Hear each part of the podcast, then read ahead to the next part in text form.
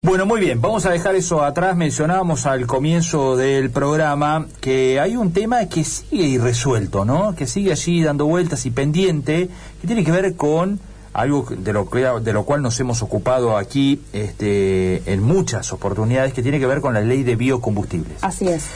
Eh, y en particular, ustedes se acuerdan que finalmente a mitad de año el oficialismo logró que se aprobara una nueva ley de biocombustibles que reemplaza este, a la vieja ley que bueno había se había regido durante 15 años eh, que había sido justamente aprobada durante la gestión de Néstor Kirchner allá por el año 2006 y que después de muchas idas y vueltas bueno finalmente el este, oficialismo impulsó una nueva normativa que terminó aprobándose en ambas cámaras. Ahora, lo que está pendiente es la reglamentación de esa normativa.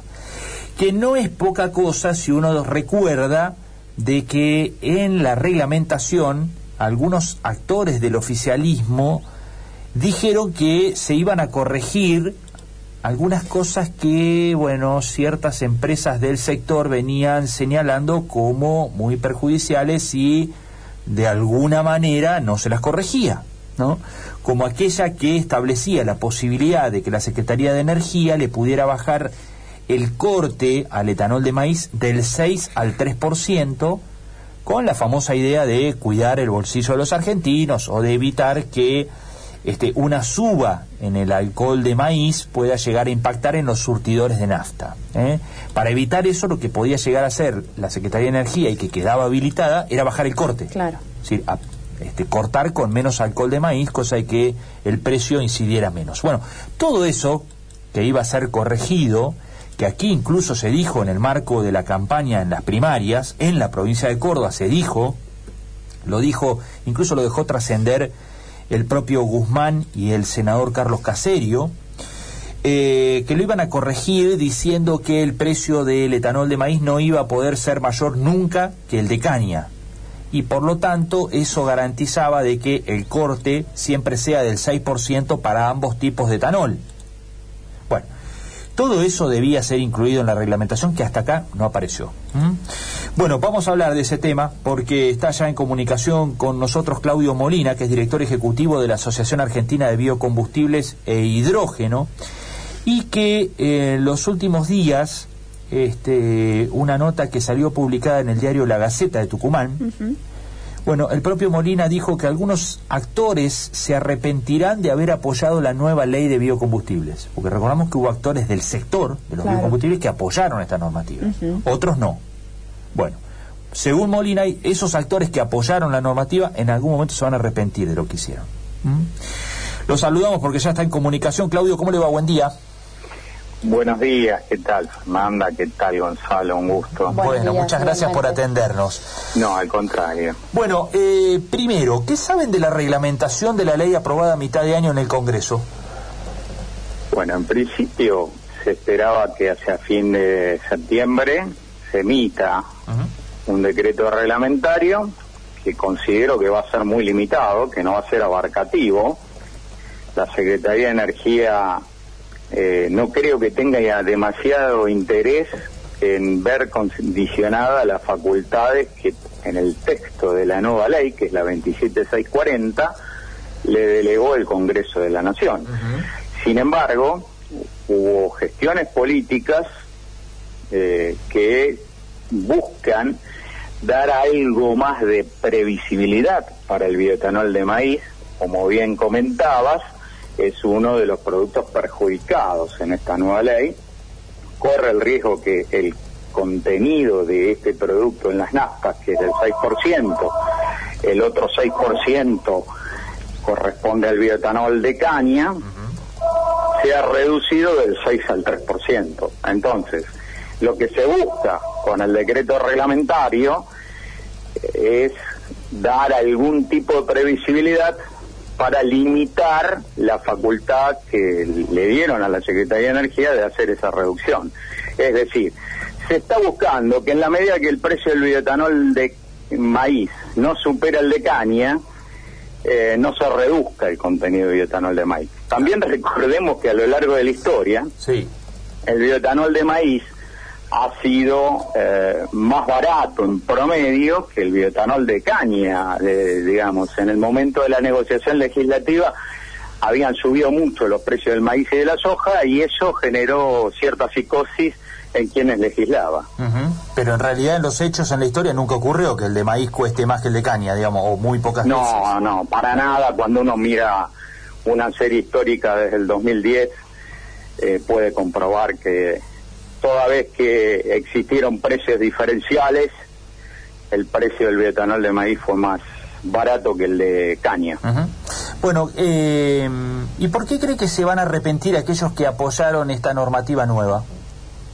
Bueno, en primer lugar, porque eh, una industria nueva como la de biocombustibles, que opera complementando una industria que tiene más de 100 años, como la del petróleo en Argentina, necesita reglas de juego claras, previsibles a largo plazo, que esta legislación no la trae. O sea, que hay muchas medidas que puede tomar el secretario de Energía de turno, no miremos quiénes están hoy, sino cualquier otro en el futuro, que pueden cambiar de la noche a la mañana reglas de juego en perjuicio de la industria. También podría ocurrir que un día llegue a la Secretaría de Energía alguien con una visión pro biocombustibles y entonces eh, favorezca usando esas facultades a los biocombustibles. Es decir, todo lo que sea discrecional no es bueno, mm. porque altera las reglas de juego. Estábamos hablando recién de la facultad que tiene la Secretaría de Energía de cambiar el contenido de bioetanol de maíz y también el de biodiesel. Se habló que no se redujo con relación a la ley 26093, que era un mínimo del 5%, sí. pero se había subido por resoluciones, y en el caso del bioetanol de maíz por un último decreto, al 12%, y en el caso del biodiesel al 10%, y en este último caso se bajó al 5 del contenido de biodiesel en el gasoil y se dio la posibilidad, se da la posibilidad a la Secretaría de Energía de aún bajarlo al 3%. Entonces, ese es uno de los problemas que hay, pero hay muchos otros. No se dejan entrar nuevos actores hasta que no esté cubierto el uso de capacidad instalada, con lo cual representa un cierre del mercado. Hay una disposición en el inciso G del artículo 3, donde se hablan de la facultad de la autoridad de aplicación, que la Secretaría de Energía puede intervenir los mercados agropecuarios. Es decir, eh, la verdad que el texto de la ley es muy limitante, genera mucha incertidumbre. ¿Y por qué se van a arrepentir? Porque se traba el crecimiento de la industria. Acá se, que, las inversiones fueron constantes, se creó una industria de la nada y eh, con esta ley el crecimiento está totalmente condicionado. En el mejor de los casos, eh, ¿le pone un freno, un tope? ¿Hasta acá llegó la industria a esta nueva ley? Y sí, y sí. Así es, Gonzalo. Claudio Fernanda lo saluda, buen día. ¿Qué tal, Fernanda? Eh, bueno, eh, hemos tenido eh, algunos análisis a nivel Latinoamérica o América en donde este mercado claramente y en el mundo va a crecer. ¿Cómo, cómo queda Argentina cuando estamos diciendo que la industria va a tener un freno, una limitante ante un mundo que va a ir demandando cada vez más biocombustibles? Mire, Argentina queda muy debilitada. Argentina había escalado las, ha escalado las más altas posiciones de participación en la industria mundial de biocombustible y viene perdiendo terreno indefinidamente desde hace varios años. Y esta ley lo que está haciendo es consolidar esa pérdida de terreno relativa, ¿no? Entonces va en contra de las grandes tendencias mundiales. Eh, en los últimos días el gobernador Schiaretti dijo hace falta cambiar la ley que se aprobó, hay que hacer una nueva. ¿Usted comparte ese criterio? Coincido plenamente y me pone muy feliz que lo haya exteriorizado así el gobernador de Córdoba. ¿Cree que el tema se puede meter en la campaña o se enfrió? Eh, bueno, eh, creo que después de las elecciones pueden haber novedades, hay otros temas importantes que el gobierno necesita incluir en la agenda legislativa y yo tengo cierto optimismo que en la medida que cambien un poco las relaciones de poder en la Argentina eh, se va a, tocar de nuevo, se va a incluir en una agenda la posibilidad de modificación de esta ley. Bueno, se viene de presentar un proyecto de, de, fomento de la agroindustria para generar más exportaciones y empleo en la Argentina la semana pasada. Naturalmente que la de biocombustibles es una agroindustria. Eh, ¿Qué expectativa le genera esa, esa presentación de la semana pasada por parte del gobierno? Ninguna. Ninguna. Eh, no es el proyecto que originalmente había elaborado el Consejo Agroindustrial Argentino se limitó muchísimo y un régimen de promoción con un horizonte de cinco años como se está planteando, eh, no, no lo veo razonable, simplemente lo veo como una movida muy eh, electoralista, es decir, una movida para la próxima elección. Nada de fondo. No lo veo, simplemente tenemos que ver hacia adelante si realmente cambia la postura del gobierno hacia los agronegocios, hacia la agroindustria en general, hacia el campo. Eh, sería un cambio de chip, si me permiten el término, y bueno, uno está, eh, duda mucho de que eso ocurra. Ojalá. Bien. Claudio, como siempre, muchísimas gracias por estos minutos, ha sido muy amable. A ustedes, ¿eh? un gusto grande. Gracias.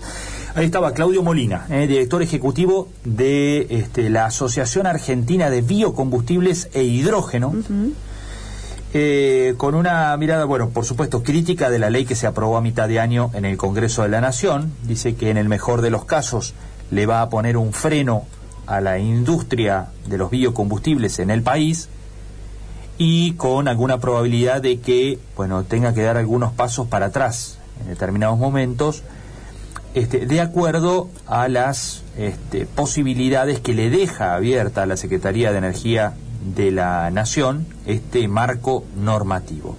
Esa discrecionalidad de la que tanto se habló, bueno, iba a intentarse eh, de alguna manera limitar con la reglamentación, con el decreto reglamentario, que se iba a conocer en principio a fines de septiembre, pero que, bueno, ya estamos caminando octubre, y aún no ha surgido. Veremos cuánto corrige eso. Lo cierto es que el decreto reglamentario le puede dar algún matiz, pero la ley de fondo ya está escrita y el texto es el texto de la ley. ¿eh? Y es el que verdaderamente tiene peso este, de acá a futuro. Por lo cual, bueno, hay muchos interrogantes y lo que decía, lo que apuntaba recién Molina, eh, genera incertidumbre y con incertidumbre no suele haber inversiones eh, de un sector que venía creciendo y muy fuerte en el país desde 2006.